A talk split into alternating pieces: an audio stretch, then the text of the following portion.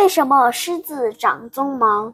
狮子不同于其他猫科动物，它们的头颈处有浓密的长毛——鬃毛，而且只有雄狮会长鬃毛。不仅如此，每头雄狮鬃毛的长短、颜色还大不相同，这是为什么呢？在非洲坦桑尼亚的著名保护区塞伦盖蒂国家公园内。一头雌狮正打量着两头雄狮，其中一头雄狮的鬃毛，雄狮头和脖子处长出了浓密的长毛，是浅黄色，和它身上其他地方的毛色没有太大区别。而另一头雄狮的深棕色鬃毛，则和身上的黄色毛发。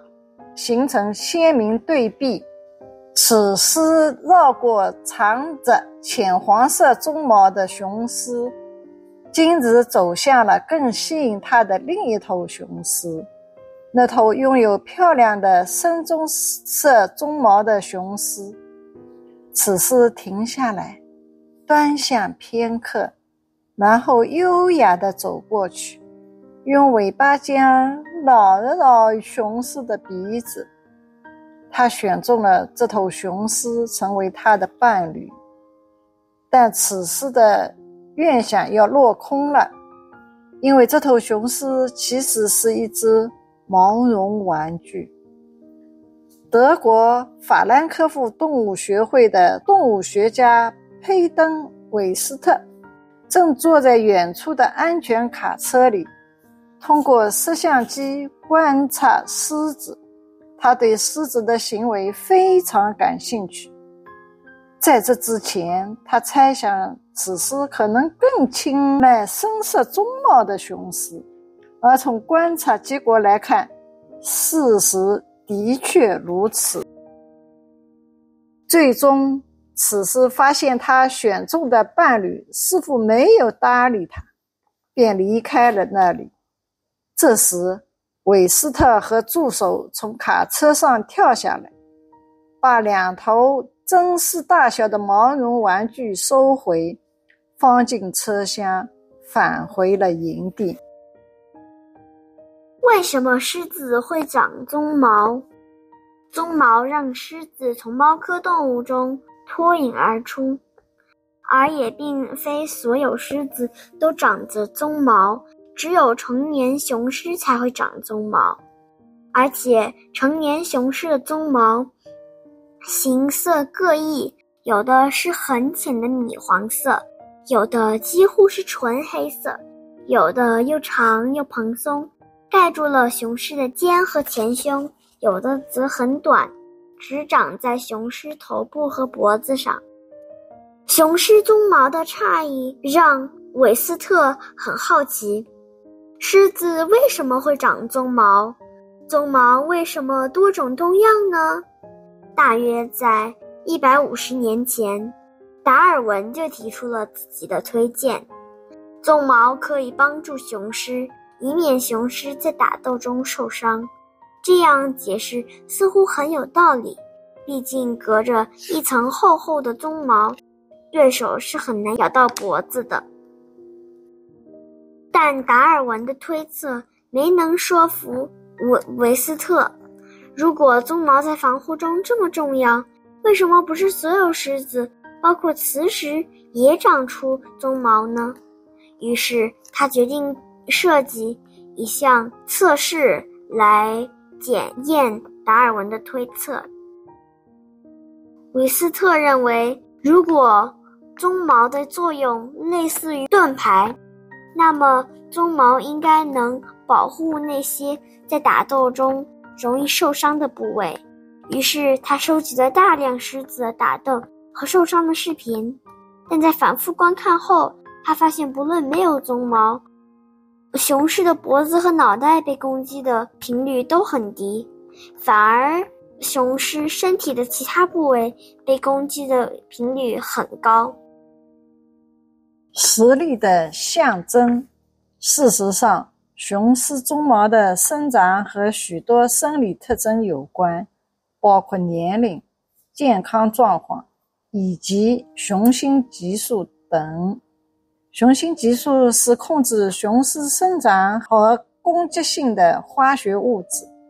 韦斯特猜测，鬃毛还与雄狮或狮群的其他行为有关。他们先测量。并记录了雄狮鬃毛的长度和颜色，然后与雄狮的健康数据做比对。他发现年纪更大、身体更强壮的雄狮的鬃毛更蓬松，颜色更深。如果一头雄狮受伤或者生病了，颜色更深、长度更长的鬃毛会脱落。对于动物学家和公园管理者来说，通过鬃毛就能判断雄狮的健康程度，真是省时省力。韦斯特猜测，狮子之间也是这么做的。狮狮更喜爱能提供食物、保护狮群的健康雄狮，雄狮也会对更强壮的雄狮敬而远之。以免在打斗中受伤甚至送命。如果深色的鬃毛意味着强壮，那狮子们肯定会注意到这个信号。狮子的选择，为了验证自己的猜想，韦斯特要观察狮子对不同鬃毛的雄狮会采取什么样的应对方式。狮子大多在晚上活动。而且行踪难以追踪，这让观察狮子成为了难题。最终，韦斯特想到了一个解决方案：定做与真正狮子大小相同的毛绒狮子，以及四种不同的鬃毛：深色的长鬃毛、浅色的短鬃毛、浅色的长鬃毛和浅色的短鬃毛。毛绒狮子的脖子上。都有尼龙贴，方便随时替换鬃毛。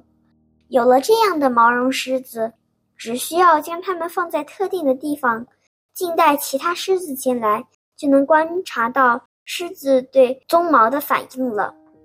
一切准备就绪后，维斯特选择在黄昏时分去寻找狮群。他在狮群附近安放了两头雄狮和一个摄像头。然后将车开到不远处，播放了一段猎狗的录音后，开始等待狮子的到来。没过多久，狮群就翻过小山来寻找猎狗。当他们看到毛绒雄狮时，放慢了脚步，小心翼翼地观察着，慢慢地靠近。在离毛绒雄狮还有一小段距离时，狮群突然移动到一侧，这样他们。只用面对一头入侵者，而不是两头同时开战。经过一系列试验后，韦斯特发现，雌狮总是先接近长着深色鬃毛的雄狮，而雄狮则相反，它们首先会接近浅色鬃毛的入侵者。鬃毛的长度对雌狮。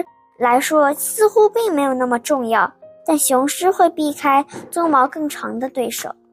最后，韦斯特回答了这个跨世纪的问题：为什么狮子长鬃毛？因为这是他们在其他狮子展示自己的实力。